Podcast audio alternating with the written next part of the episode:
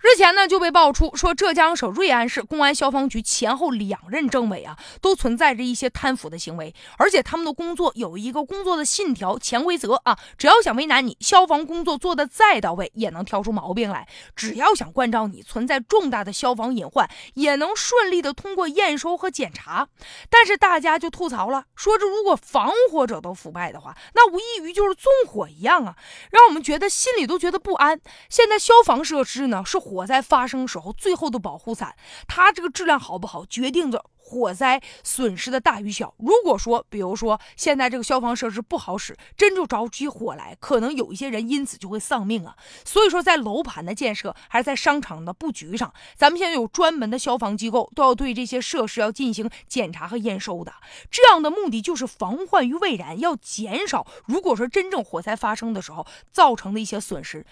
但是遗憾的是哈，现在有些人居然想通过这样的方式来进行敛财，已经成为了一个链条了。有一些些人在验收的时候睁一只眼闭一只眼，然后事后呢，你给我拿钱作为回报，要么在消防工程之前利用手中的权利向施工方我去推荐呢，有一些产品呢不合格，但是这东西我能收回扣，所以呢我就向你来进行推荐，也说明现在在消防系统存在着一些腐败，而且曾经就有新闻就爆出说有这个项目经理啊，他送礼的时候。不光要给这个副处长送礼，给处长送礼，从上到下，科长到副科长，上上下下都得打打点呢。所以，如果说是一个人他腐败，可能是因为他自己内心他没有坚守；但如果说整个这个各个部门都保持沉默的话，让我们觉得内心就不安。如果真的有一天火灾发生的时候怎么办呢？所以，面对这种情况集体腐败的时候，也说明什么呢？现在是不是这个消防部门有的时候这个权力啊，他自己过于集中了？消防部门手握着企业的生杀大权。